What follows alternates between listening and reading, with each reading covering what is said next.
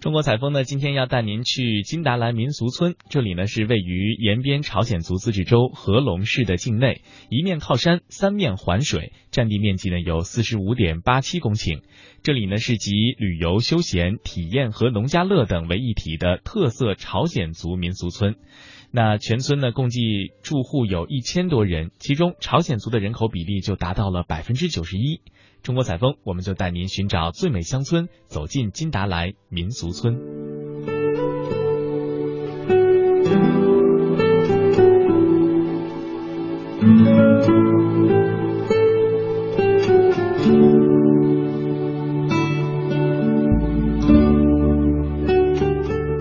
无限，金达莱，人间美景花海洋。二零一三年的五月，正值金达莱花盛开的时候，记者来到了位于延边朝鲜族自治州合龙市的金达莱民俗村。站在村口抬头望去，但见山山金达莱花盛开，鲜红似火，灿若云霞。这金达莱花呢，又叫做杜鹃花、映山红，是延边朝鲜族自治州的州花，而合龙市也被誉为金达莱的故乡。就在记者来到的不久之前，第六届金达莱文化旅游节刚刚在金达莱村举行。来自各地的摄影爱好者齐聚合龙，用镜头记录下美丽的风景。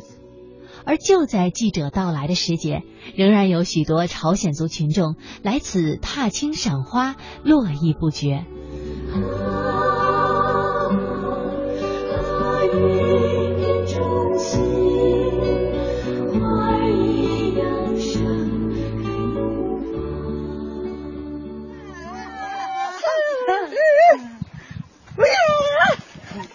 记者走进金达莱村的时候，村民崔京书和他的朋友正在村中的广场上开心的进行着朝鲜族女性最传统的游戏之一荡秋千。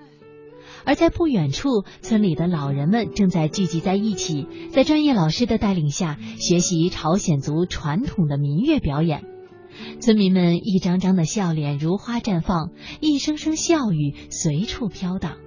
而又有谁能够想到，三年前这里曾遭受百年不遇的洪灾呢？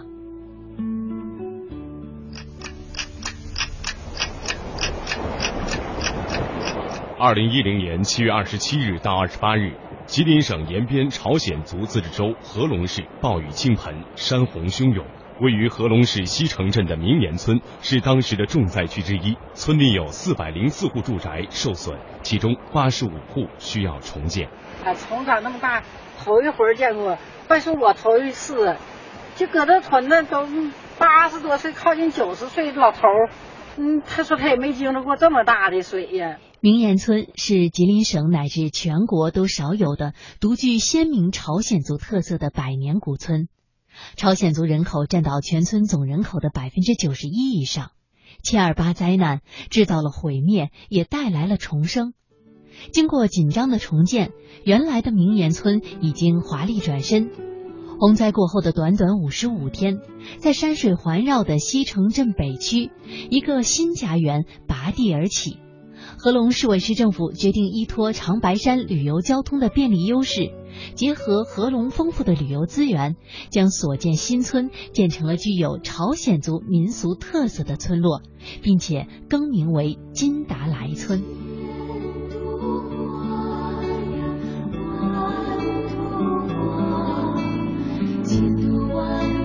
情。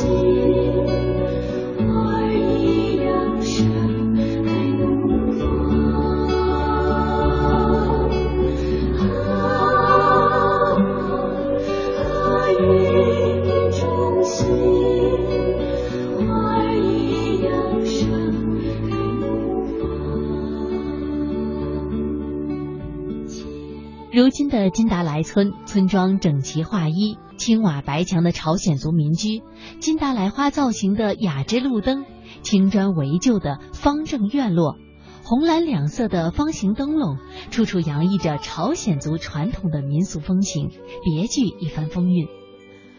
说起如今在金达莱村生活的种种便利之处，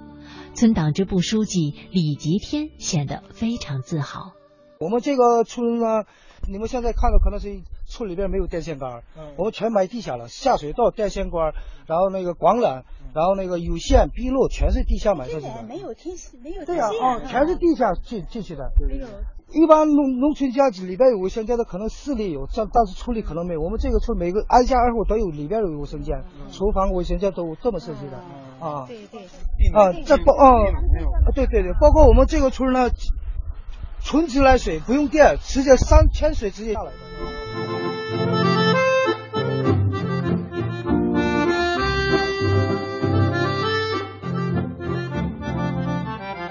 推开金达莱村村民的家门，各色新式的家具家电、各类成品摆设一应俱全，与朝鲜族传统的大炕共处一室，传统民俗特色和现代的生活方式在这里和谐交融。李成玉是延吉市的一位退休职工。今年四月份，她和丈夫一起来到了金达莱村，夫妻俩租了一间宽敞的房屋，在这里安享退休后的安闲人生。当记者问起为什么会选择到金达莱来安度晚年的时候，李成玉用朝鲜语回答道：“我们是四月二十号搬来的，这边空气好，民风也好。”邻里之间的友爱和睦给了我们很多的照顾，在这里呢，不但生活安逸，还可以参加各式各样的老年人活动，都是朝鲜族的传统活动，感觉很惬意。在这边养狗、种菜，和邻居闲聊，非常有趣。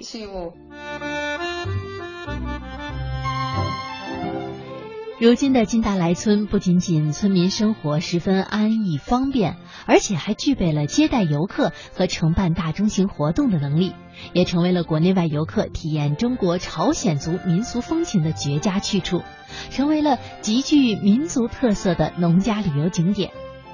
为了做大做强旅游产业，金达莱的民俗村规划并且开设了民俗美食体验区、民俗文化广场。体育文化广场等旅游休闲区域，在民俗美食体验区，游客可以品尝到各种朝鲜族的民俗美食；而在民俗广场，游客可以亲身的体验像秋千、还有跳板、摔跤等等这些朝鲜族传统的民俗体育活动。在体育文化广场，大家可以观看到民俗文艺表演，还有篝火晚会。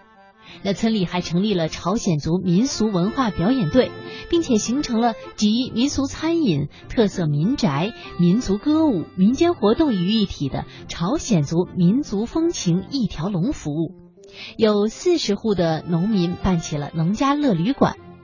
二零一二年，村里先后承办了合隆市第五届金达莱文化旅游节、合隆市第一届迎端午民俗运动会、上海知青节等大型的活动。累计举办了各类民俗文体活动、篝火晚会、歌舞表演等五十多场次，接待游客五万余人次。未来，金达莱村还将会深入的挖掘朝鲜族的农耕文化，在发展好旅游产业的同时，大力发展有机大米、苹果梨、朝鲜族辣白菜加工等特色的产业，全力打造中国朝鲜族民俗第一村。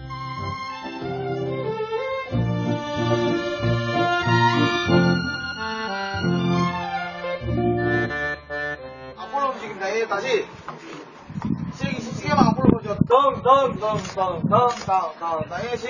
到。金达莱民俗表演队是为了给各地的游客提供更加丰富精彩的朝鲜族文化体验而成立的。这支队伍总共有六十多人，是由村里的老人自发组成的，其中最大的一位成员已经有八十多岁了。而当地政府也给予了这支表演队极大的支持，为这支表演队配备了专业的老师，培训他们练习各种朝鲜族的传统乐器。西城镇团委书记兼文化馆长金龙给我们介绍了培训的相关情况。咱们这请的这老师都是哪的老师？合龙市文化馆的都是合龙老师。哎，然后给咱们就是说，给咱们这个对培训的，就是咱们所有的这个传统传统项目都培训了，是吧？啊啊，包括这个鼓乐器啊，对对，相貌舞啊，长鼓、圆鼓、立鼓、罗筝、通宵，还有那个相貌都有，都有是吧？哎，对对，咱们给请。然后咱们已经说已经培训了半年了吧？这个是。从三月份开始，因为那时候天气不好，这么多人，现在这个村部也是刚盖开始盖，就没有没有这么大的场地，主要是在外面，这天气好，就一周两次，就近两个月开始练的。近两个月，嗯，那到这种程度已经是现在非常非常好。嗯，咱们预计什么时候就是说这个队要开始演出？演出可能再需要一个月、两个月左右吧，啊，因为村里都是村里的农民，农忙的时候还得顾着家里的活儿，啊，就是闲的时候下来一块练的。表演队里的相貌舞表演者高经络，整个上午都在不停的练着。相貌舞需要舞者不停的甩动头部，而正值天气炎热，高经络可谓是挥汗如雨，但是却丝毫不曾放松。当记者问他是否觉得辛苦的时候，他表示能和村里的人一起学习和表演朝鲜族传统的民族歌舞，为自己的家乡、为本民族的文化传承出一份力，他觉得十分开心，也丝毫不觉得辛苦。而且他还幽默地表示，练习相貌舞治好了他的颈椎病呢。直到记者离去的时候，这些可敬的朝鲜族老人们仍旧在热火朝天地练习着。